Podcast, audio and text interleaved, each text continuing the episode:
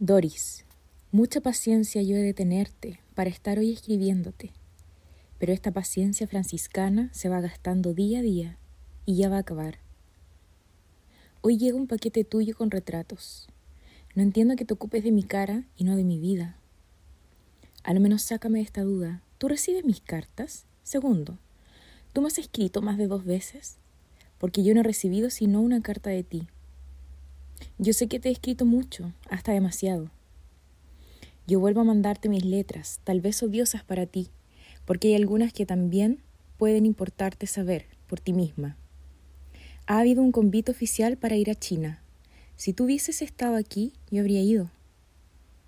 Y he llegado además otro para asistir a las fiestas del centenario de José Martí, cubano y poco maestro mío. De esto ignoro la fecha. Mi embajada en Cuba no la dice. Te ruego ir al consulado cubano en Nueva York y preguntar enseguida, pronto, esa fecha. Yo creo que el gobierno mío me puede dar la licencia. No estoy segura porque mi presidente es ahora Ibáñez. Horror. Estoy muy preocupada de lo que hará conmigo el caballo y tal vez me decida jubilar. También esto necesito tratarlo contigo. Salió el coronelazo casi con el doble de votos de mate. Eso es mi país hoy. Yo no puedo esperar que ahora tú me hagas estos encargos, porque parece que has quemado el recuerdo mío y el de mis asuntos.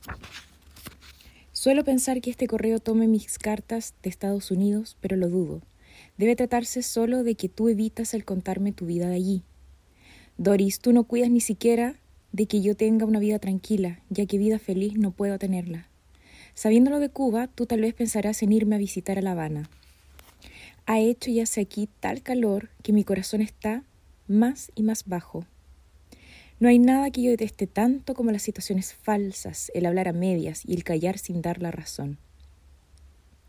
Si yo te escribo a pesar de estar muda, tú es porque debo saber, después de tener la fecha de ese centenario, si debo buscar aquí a quien me acompañe a La Habana desde Nápoles. Te repito que yo no sé de ti después de tu partida. Y la primera carta nada, cosa alguna. Pensé que estuvieses enferma, pero resulta que tienes salud y tiempo para mandarme fotos mías. ¿Es que tú, Doris Danas, no tienes caridad? ¿Que no tienes afecto, sino de paso? Eso lo sé. Pero es que tú no tienes una pizca de lástima por una persona cardíaca. Aunque llegue aquí correo todos los días, puede ser que me cojan las cartas de tu país. Necesito saber esto, lo necesito violentamente. Palma estuvo aquí. Parece lastimada porque no las he escrito. Ella no sabe de mí tampoco. Si te dignas escribir, Pon el nombre de Gilda en el sobre. Quiero entender lo que pasa. Gabriela. Yo me parezco a los locos que escriben cartas a sí mismos y se las contestan. Pero esto de hacer el loco no va a durar mucho tiempo, no puede durar. Ten paciencia y lee mi pobre escritura, la cual no va a llegar a ti por mucho tiempo. No.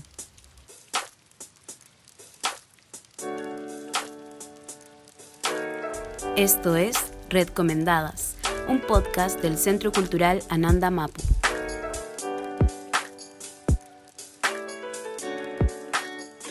Hola, hola a todos, espero que estén muy bien. Les doy la bienvenida al cuarto capítulo de Red Recomendadas, el podcast de artes literarias del Centro Cultural Comunitario Nandamapu, que busca visibilizar el trabajo de las mujeres del ecosistema del libro.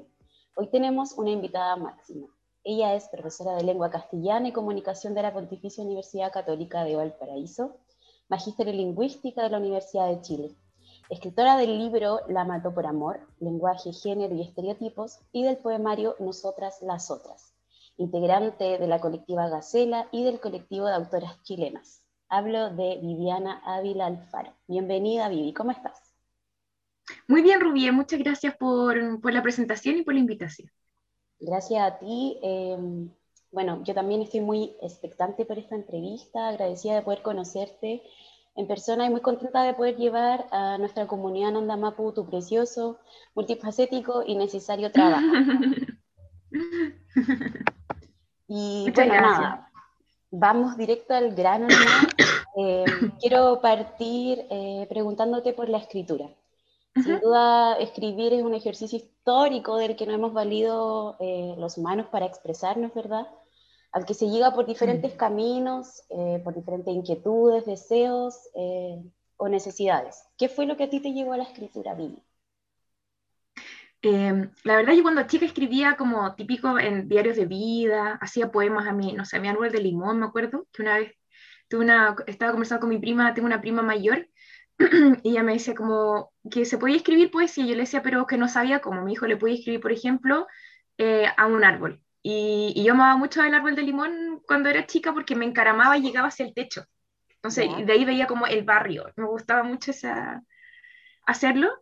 Em, y además me llevaba a un techo donde me llevaba al otro árbol de, de ciruelo, entonces daban las ciruelas más, más grandes, más maduras, más gordas. Y recuerdo haber sacado una ciruela fresca del árbol, haberla comido blandita, entonces era como para mí era demasiado placentero ese, ese, ese trayecto, como de, la subida del árbol. Y recuerdo que le hice un, un, poema al árbol de limón que me permitía como llegar a, eso, a esa aventura.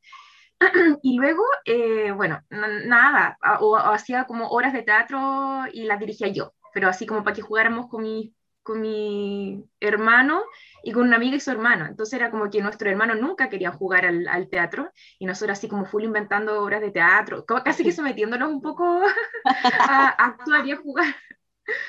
Y, y, bueno, eso. Después la adolescencia escribía poemas, pero me daba mucha vergüenza mostrarlos. Tenía un cuaderno completo y mi papá lo votó, pero no porque sabía que era mi cuaderno de poemas, sino porque mi papá vota todo en la casa cuando cree que es cachureo. Y mmm, después entré a estudiar eh, no, otra carrera, y estudié un bachillerato en ciencias porque no sabía qué, qué carrera científica quería escoger. Uh -huh. Y después ya me decidí por, por estudiar como literatura y la, y la licenciatura en, en, lingüística. Y ahí como que dejé de escribir un poco, como que se me, no, no, no tenía muchas ganas, como estaba como muy preocupada de la universidad, como trabajaba mucho, hacía ayudantías, como que no, no, no escribí en mucho tiempo, mucho, mucho, mucho tiempo. Y cuando iba saliendo de la U, me dieron ganas de escribir. Y escribía pésimo igual, porque yo ahora veo esos escritos y están súper malos, como que entiendo la intención, pero no, no, estéticamente no están bien.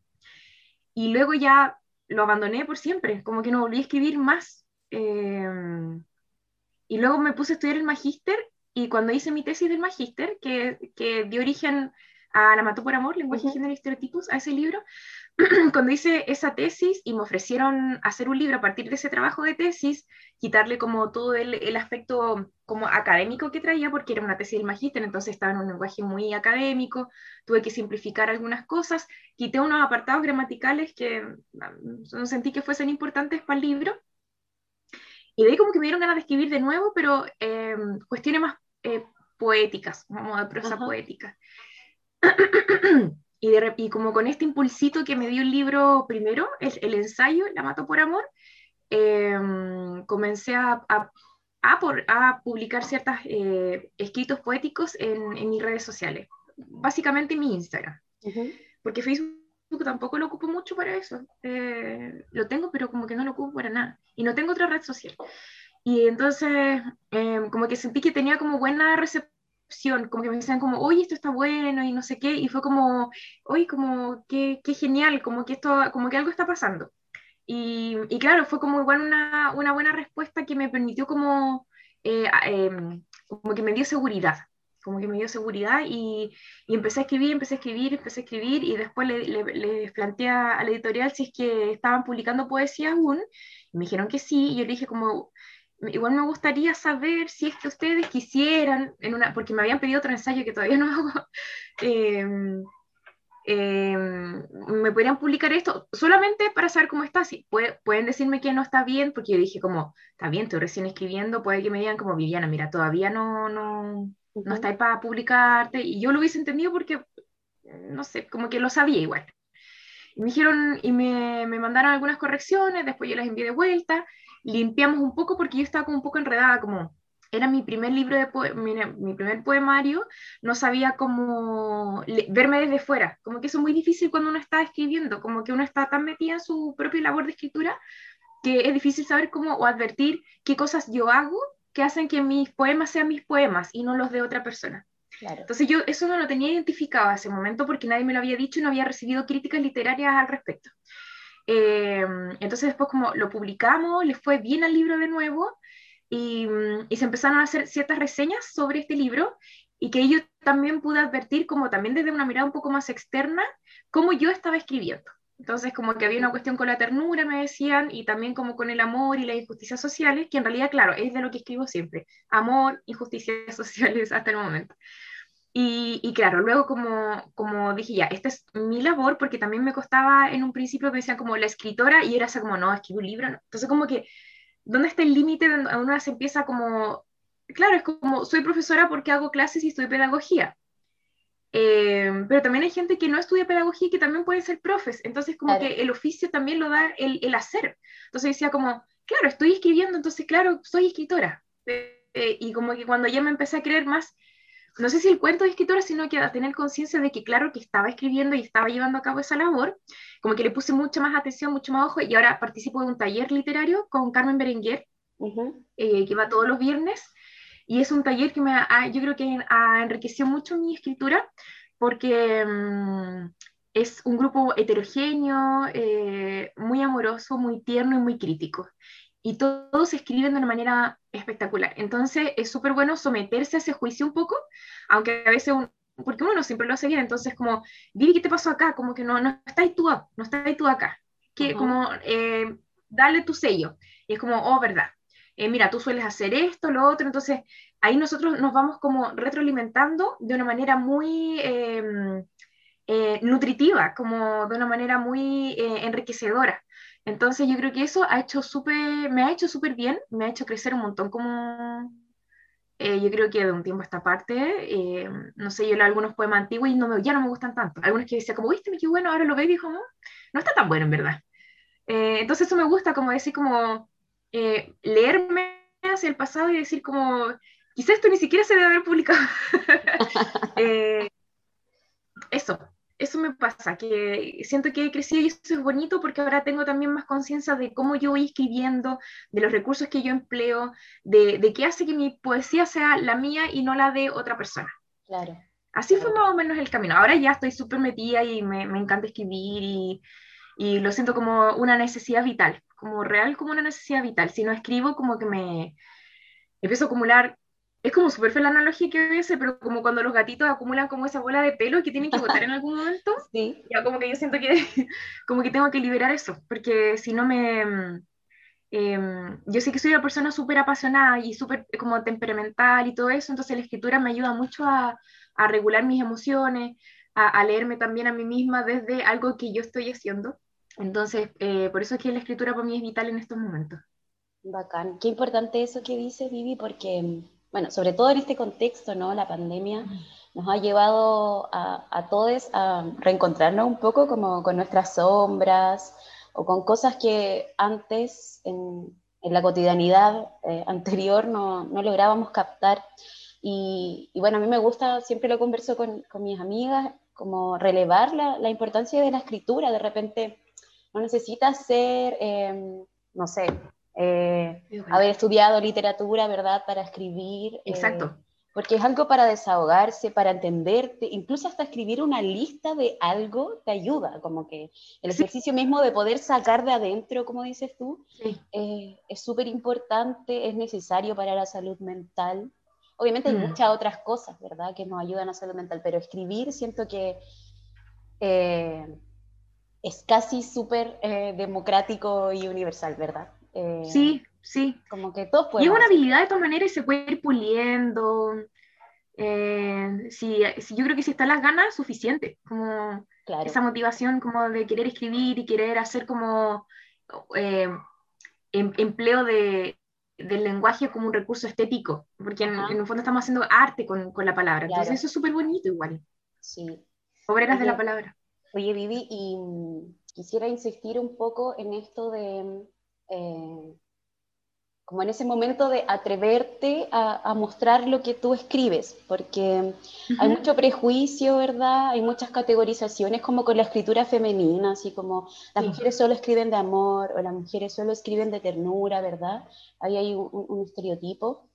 Eh, y, también viendo un poco para atrás la, la, historia, ¿verdad?, de estas mujeres que escriben, que han tenido súper poca visibilidad y la visibilidad que hay hoy no es porque eh, los hombres o la academia haya querido de un momento a otro, ¿verdad?, mostrar lo que, lo que se escribe, sino que hemos acumulado la fuerza suficiente, la hemos construido para como tomarnos la palabra. A mí me gusta pensar esto es como una toma, ¿verdad? ¿Y cómo fue eso para ti? Así como yo soy Viviana, eh, eh, escribo, esto es lo que escribo, esta es mi poesía. ¿Cómo, fue ese proceso tuyo de, tomarte la palabra considerando que eh, hay, hay, tanta crítica y tanta, o sea, todavía muy poca visibilidad con las mujeres, con las mujeres que escriben? Esa es una muy buena pregunta, Rubio, porque yo creo que es una cuestión de género igual, como que a las mujeres siempre se nos exige eh, no, las mujeres no nos podemos equivocar nunca. Yo siento eso, como que recaen en, en, nuestros hombros esa mochila de, de, mostrarnos siempre preparadas, siempre muy perfectas, siempre muy pulidas en todo ámbito, en, en, cómo nos expresamos, en cómo nos vestimos, en cómo nos vemos. No solamente estamos siendo evaluadas por, por nuestra labor, sino que también por cómo nos vemos, por cómo hablamos, ya vemos lo que le pasa, por ejemplo, a Elisa Loncón o a Francisca Linconao de parte de la Marinovich, que hay una persecución ahí bastante... Em, eh, no quiero poner un calificativo, estoy buscando un calificativo como que no me dé tanta rabia, pero es súper súper pesada, ¿no? Es como, por decir, lo, lo poco. Eh, entonces, no, no, valió, por ejemplo, vi un, un comentario muy entre clasista, racista, de cuando salió electa presidenta de la Comisión Constitucional, Elisa Noncon, que alguien decía, un, un hombre, em, si sabía escribir o leer esa persona. Después dijeron, oye, sí, tiene doctorados, pero ¿por qué tenemos que tener las mujeres doctorados? Porque tenemos que demostrar que somos súper secas y súper talentosas intelectualmente y además somos talentosas en lo estético y además tenemos buen sentido de, no sé, nos vestimos bien y además es como porque tenemos que tenerlo todo o, somos criticadas. Entonces, em, yo diría que eh, atreverse, aunque una no se crea tan buena, es un acto político en tanto em, permite como desligarnos de esa obligatoriedad de hacerlo todo bien. Porque al hombre siempre se les permite el error desde que son niños. De hecho, hasta grandes, yo creo, como dice, es que es hombre, es que es niño. Entonces, como se le permite el error, y así van aprendiendo, quizás autoestima también tiene una ganada al respecto por eso, porque se les permitió equivocarse y a lo mejor no hubo tanto esto, esta como sentido de la obligación que las mujeres tuvimos de niñas, de ser como mujer, eh, niñas señoritas, niñas mateas, niñas de ciertas maneras, ¿cierto? Entonces creo que todos esos estereotipos que todavía perviven en torno a la mujer son muy dañinos para nosotras y que precisamente nos, nos hacen tener miedo, eh, ahí estaba leyendo un estudio como de la relación entre como el sexo biológico y, y los trastornos de, de, angustia. Y en las mujeres el trastorno de angustia es mayor cuando somos adultas. Entonces decían que hay quizá una cuestión ahí que tiene que ver con el sexo y con el género asignado a algún, algún sexo. Hay una cuestión como de hormonas, pero también había una cuestión de género, como de las preocupaciones que nosotros tenemos en la cabeza, de estarnos preocupando, por ejemplo, al interior del hogar, de lo que le pasa al hermano chico, de lo que tiene que ver el hermano chico al colegio, de lo que tiene que hacer el, elige, le hije, o la mamá, el papá, qué sé yo, como todas esas labores siempre mentales, es una mochila mental, eh, la hemos cargado a las mujeres, entonces cargar además con esto de no atreverse, porque a lo mejor no soy tan buena como chao, o sea, em, claro, estamos buscando la aprobación, de hecho yo también lo hice un poco, como yo también publiqué y como que en el fondo como que lanzaba la piedra, pero también escondía la mano porque también tenía miedo de la crítica. Em, de hecho, hay una reseña, eh, una, una, crítica literaria de Mi Nosotras las Otras. Eh, ese, ese, ese, poemario tiene igual hartos poemas de amor entre medio, que son como de ruptura, de sufrimiento. Y, y esta persona que hizo la crítica eh, señalaba que no podía ser que alguien como que se mostrase feminista puede estar escribiendo este tipo de cosas. Entonces, yo creo que no hay, hay una concepción errada quizás respecto de que el amor o amar no me hace menos feminista, ni ser apasionada me hace menos feminista, eh, ni ser heterosexual me hace menos feminista. O sea, eh, no, bueno, primero yo encontré que la crítica, bueno, igual me dolió, pues. Entonces, eh, obvio, que duele como leer algo que, que tú dices como, esto, esto no apunta a, lo que yo quería demostrar. O por ejemplo, hay un, un, poema que dice como octubre, bla, bla, bla. Pero eso fue antes del estallido social, el libro yo lo escribí eh, antes del estallido, lo escribí, lo entregué, el estallido fue en octubre de 2019, y el, el manuscrito lo habré entregado en agosto del 2019. Eh, entonces yo como, este tipo de octubre quiero yo, y era como un octubre como muy del amor, como muy de enamorarse. Entonces dijeron, ¿cómo es posible que en lugar de estar escribiendo como sobre política y, y, qué sé yo, como tuvimos un octubre tan político, se está escribiendo del amor? Y era como, primero ni siquiera era ese octubre, era como el octubre pasado, y por otra parte también se puede escribir de eso, o sea, como... Claro que sí. no sé, como que no, no, voy a perder mi dimensión política por demostrar también mi dimensión amorosa, o la dimensión amorosa del hablante poética, porque tampoco es que sea yo, sino que igual hay un, un, un, trabajo, o sea, a veces uno, bueno, si bien yo hasta el momento he escrito sobre experiencias personales que me inspiran para escribir, hay momentos en que uno también puede tomar la experiencia de otros y, y trabajar con eso también. Claro. Entonces yo, yo creo que mm, eh, ese momento siempre va a estar siempre va a estar porque, porque somos mujeres, porque vivimos en un mundo muy patriarcalizado aún, eh, porque además vivimos una sociedad muy competitiva eh, y muy mala onda también. O sea, siempre va a haber gente que, que va a estar criticándote. Entonces, como que creo que no podemos hacer nuestra vida en función de esa crítica que creemos nefasta o, o, desafortunada eh, y vamos a esconder nuestra, nuestra labor por eso. Entonces, como yo diría que la que quiere escribir, que escriba, la que quiera actuar, que actúe, la que, no sé, como aprovechar que tenemos los, rec los recursos, no hablo de los recursos como económicos ni materiales, sino que como el recurso del, como del, del arrojo, como, porque para mí es un arrojo igual, por ejemplo, uh -huh. a veces escribí cosas como, eh, como poemas súper apasionados, que implican como cuerpo y qué sé yo, eso igual lo va a leer, no sé, mi hermano chico, o, uh -huh. o mis papás, eh, o mis abuelos, mi abuelo, tengo solo mi abuelo, eh, y antes me daba igual un poco de pudor, la verdad, porque decía como, dije, como no, de verdad no puedo estar eh, en función y al arbitrio de lo que van a leer, qué van a pensar de mí, como que no me importa ya, como, y eso está súper bien. Es como matar esa parte de una simbólicamente, como tener el arrojo de, de escribir, eh, uno es un ser humano, y entonces eh, evidentemente tiene muchas dimensiones muy complejas por lo demás, que, que son importantes de, de, de, demostrar también. Es como, las mujeres no somos puro amor, también podemos ser mujeres pasionales, también podemos ser, eh, además de tiernas, ¿no? Además de, de, cuidadosas. Entonces, yo diría eso como atrévanse nomás, eh, hay que atreverse, no, no podemos estar siempre eh, como pisando huevos, como eh, pidiendo permiso. Como claro. que creo que ya se acabó eso de pedir permiso, de de, de, llegar y cruzarnos las piernas, como si queremos echarnos en el sillón cuando llegamos a un lugar nuevo, hagámoslo, como los hombres que se echan y abren las piernas, claro. ¿cierto? Como compungida, con la pierna cruzada, chiquitita, ocupando poco espacio, casi que pidiendo permiso por existir. Entonces yo diría que la palabra puede ser eh, como una bandera de lucha en la que las mujeres podemos expresarnos de manera libre, eh, segura, eh, o sea, no sé si tan segura, pero entre nuestra comunidad creo. Uh -huh. eh, pero reivindicativa. Bacán. Yo me quedé pensando en lo que me decías sobre esta crítica que te hicieron. eh, igual yo siento que, bueno, tal vez eh, esa persona no, no, no, no, había llegado como a ciertas reflexiones sobre el feminismo, o tal vez sí, no sé. Eh, el feminismo, una de las primeras, o sea, no una de las primeras cosas, pero una de sus más, más grandes reflexiones es que todo es político, ¿no? O sea, como dices tú, yo puedo escribir de lo que quiera. Uh -huh. eh, es importante eh, uh -huh. en, en, mis reflexiones, en mi escrito, hay relaciones de, de, de poder, digo, plasmadas allí. Eh, claro. Y, y, nada, todo es político, importa, a mí me importa, y lo que me pasa a mí, tal vez esto que yo estoy escribiendo, le llegue, eh, no sé, al corazón a otra persona que me está leyendo, que le sucede lo mismo. Por ejemplo, yo en tu libro, que acá aprovecho de mostrarlo, ¡ay, qué bacán! Eh, sí, tengo los dos.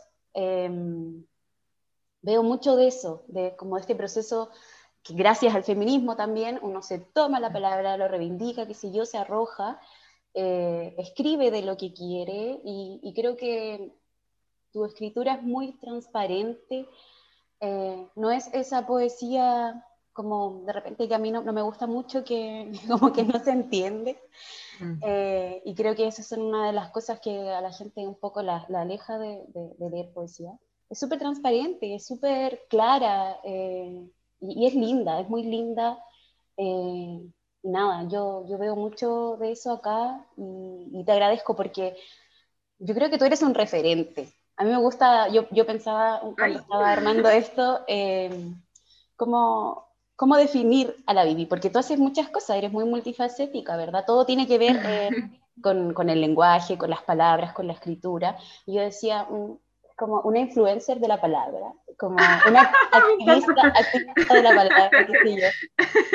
Y, y, claramente eres un referente, eres un referente para muchas, y lo sé porque he conversado con, con amigas sobre ti sin saber que, te conocían y ya te conocían. Ah, sí, yo también la sigo, qué sé yo, escribo muy bonito. Ay, qué bonito, gracias. O, o, me sorprendo viendo historias de, de amigas que comparten tu, tu poema sin antes yo habérselos referido. Entonces, sí, eres, eres un referente, Viviana, y, y nada, un referente súper positivo. Yo de verdad que soy muy admiradora de, de ti, de lo que veo. Eh, bueno, respecto a esto mismo, quisiera preguntarte cómo llevas la virtualidad, entendiendo que si bien las redes sociales son como una plataforma de enunciación súper importante y muy útil, pero también es como una vitrina donde uno está como muy susceptible a la sobreexposición, ¿no? Lo que me decías mm. de, tu escrito. Sí, sí. Eh, yo ocupo bastante el Instagram porque me entretiene un montón, porque como ahora estoy, porque ya, yo, yo soy eh, de Santiago, pero ahora estaba trabajando en Viña del Mar. Trabajaba, hacía clases allá entre Valparaíso y Viña del Mar. Entonces, mm, tengo un montón de amistades allá, pero también tengo un montón de amistades acá. Eh, entonces me pasa que la, la, en, el Instagram como que, eh, también me relaciono mucho con mis amistades porteñas, por ejemplo, o amistades acá de, de Santiago que no nos hemos visto por, por la pandemia, etc. eh, ay, me dice que mi conexión... ¿Se escucha bien? ¿Me veo? ¿Se escuchó lo último un poquito... Ah, ya. Ahí, volviste. Ya, ahí sí. Ya. No sé qué pasó. Hoy tengo como corrido. Em, entonces sí, creo que hay que, hay que yo, yo me he visto a veces como a mí misma diciéndome como, lleváis como dos horas seguidas, como para, como, porque esa cosa del scroll que nunca, nunca deja uno de, es súper adictivo, ver historias también, responder historias, em, em, estar atenta a la contingencia, a mí me gusta mucho porque como que a veces me dan ganas de escribir acerca de eso. Eh, no sé, por ejemplo, lo que pasó ayer con la, insisto, con que quedé como traumada con la Tere Marinovich, que le dijo a la, le hizo la crítica a Francisca Linconao y, y Elisa Loncolo dice como los derechos lingüísticos son derechos humanos fundamentales. Entonces como que dije, voy a escribir algo sobre eso. Y me quedé con, con esa consigna y la escribí y después no la desarrollé porque estoy cansada.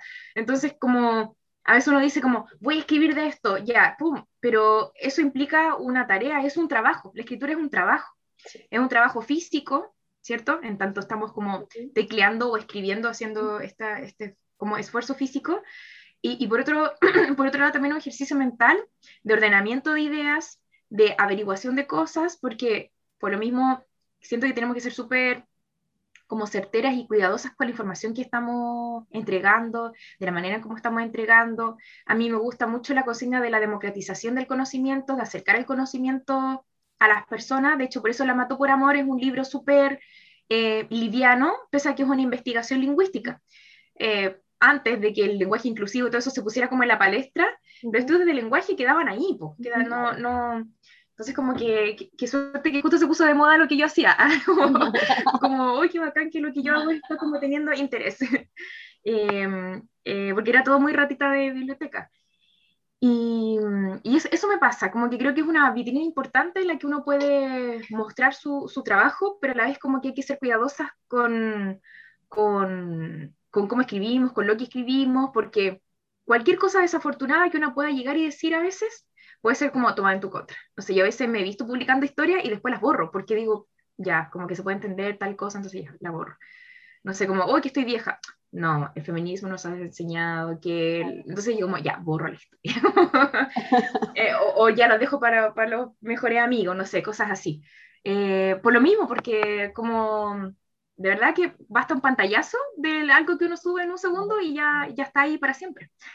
Eh, pero eso creo que hay que como equilibrar, equilibrar y como saber que además eso no es mi vida, porque yo pensaba, ¿qué, qué me pasaría si es que desapareciera Instagram. Como nada, pues seguirías trabajando nomás, pues seguís trabajando, seguís haciendo lo tuyo, a lo mejor vas a tener más tiempo incluso.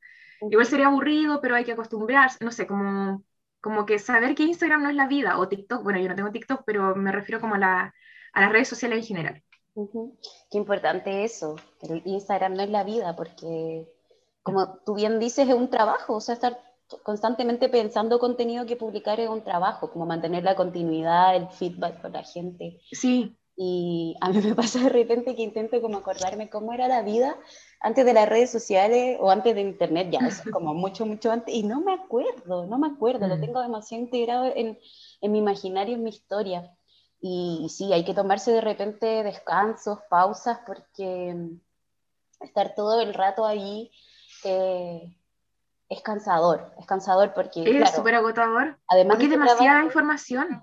Exacto, y estás todo el tiempo haciendo cosas que no, no te hacen bien, no te hacen bien. De repente, yo me enojo mucho cuando veo como comentarios en publicación y es como que me, yo también. me amarro las manos para no responder porque digo, ya sí, esto me importa, pero sabes que tengo un montón de cosas que hacer, voy a cuidar mi salud mental y no voy a responder.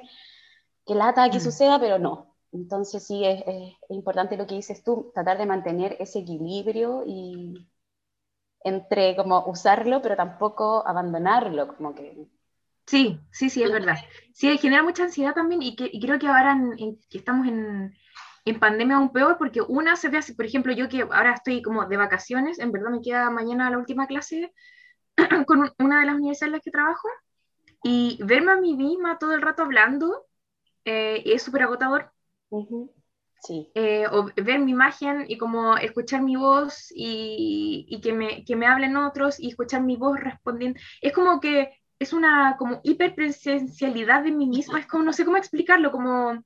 Em, no es algo que me pasaba en la sala, en el aula anteriormente, porque en el aula yo están mis estudiantes, yo los veo a ellos, yo no me veo a mí misma haciendo lo que hago. Entonces, como que estar reflejándose en un espejo es súper agotador, encuentro. Como, eh, y además después uno se mete en la red social donde es otra pantalla donde hay muchas caras. Entonces como que lo de las caras y de la... Es como, ah, como, no sé, me, me, me abruma, como... Es como un, no sé, muy, muy extraño. Creo que es un fenómeno muy de, de, la modernidad y de este periodo en particular. No, no sé si antes uno estaba tan expuesta a verse a sí misma, a escucharse a sí misma. Yo recuerdo porque yo soy muy ansiosa, entonces recuerdo en algún momento de cuando se me desata mucho la ansiedad y no me puedo dormir y sufro de insomnio, como quedarme dormida y escuchar mi propia voz haciendo clases. y eso es horrible, es horrible, porque me pasa eso cuando estoy loquita, loquita ya de, trabajo, porque me ha pasado como dos veces antes em, cuando estaba en la universidad, que era cuando estábamos leyendo El Quijote, como la versión completa, que son mil páginas, eh, escuchaba mi voz leyendo como en antiguo, pues como en ese lenguaje del Quijote. Eh, entonces, muy loco, pues, muy loco, pero me pasa como en periodos en los que estoy demasiado estresada y, como sobrepasada, pero es horrible a la vez, pues como ya me veo todo el día, me escucho todo el día y después me quedo dormida y sigo escuchando mi voz, entonces como un trauma de mí misma para mí, como... Sí, a mí me pasa, me pasa, bueno, aquí también ansiosa y lo que me pasa es que como que siento mi voz gritada, ahí ya yo digo, no, basta. Como que de repente, no sé, estoy escribiendo algo y se me ocurre una idea y como que, como que siento como que algo en mi cerebro como que se precipita porque tuve esa idea y como que pienso más rápido de lo que escribo, no sé, y siento como que, viste que uno tiene como una voz en off, que es uno misma, y ya la siento gritada, y ahí es como, no, no, no, ya. Ya como que soy mi propia verduga, no, no. Eh.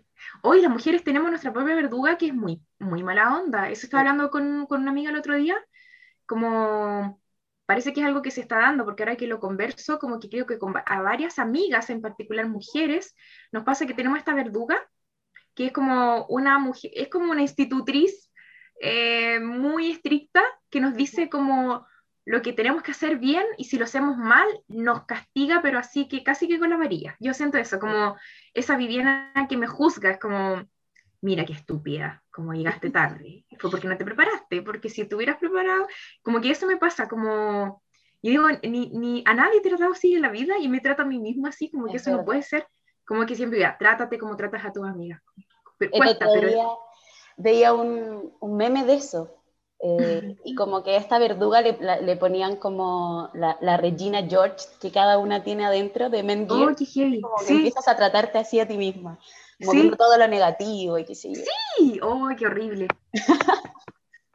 Bueno, ya, como que me fui por las ramas, muy clásico de mí.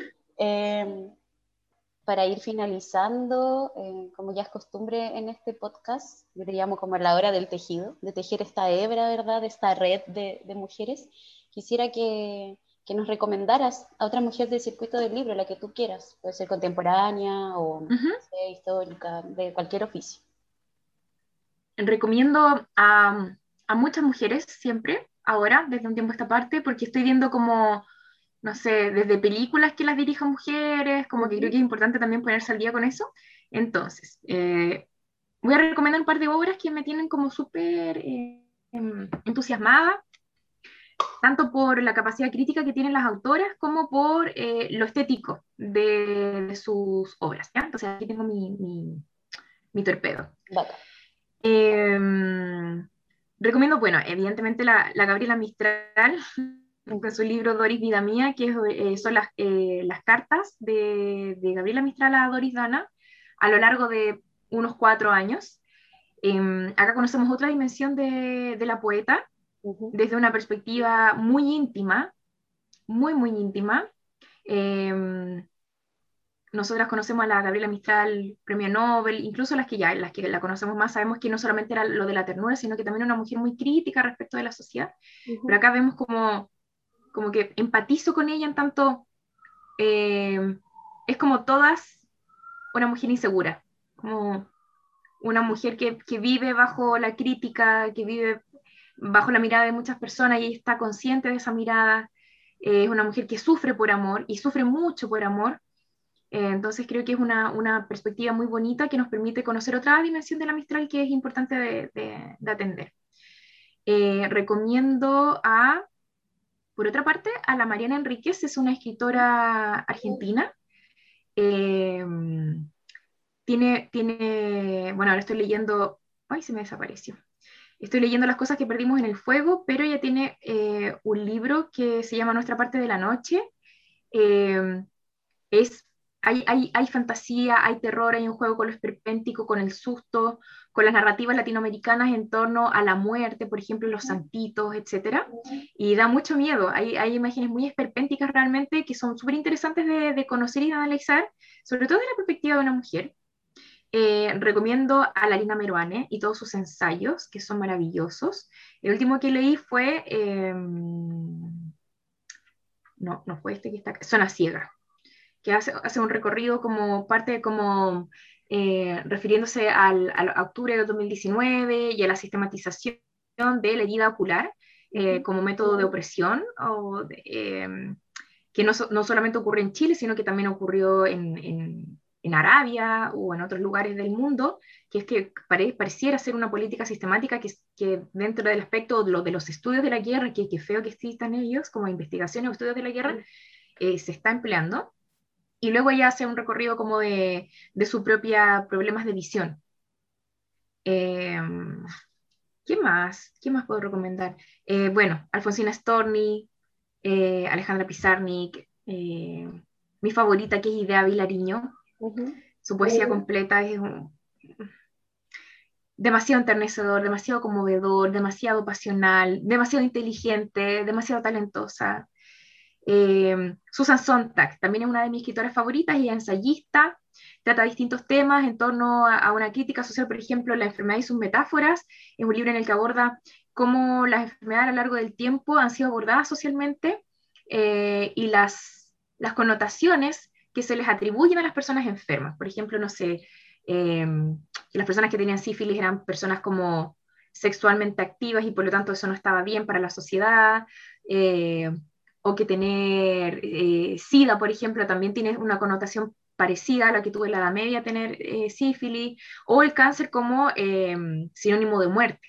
Uh -huh y, y, cómo se culpa, por ejemplo, a las personas de sus propias enfermedades, en vez de tratar de sanarle las enfermedades. Como, ah, seguramente no te alimentaste bien, seguramente era porque fumabas demasiado. Como si el sujeto tuviese el control de su vida, y no siempre se tiene, porque son enfermedades.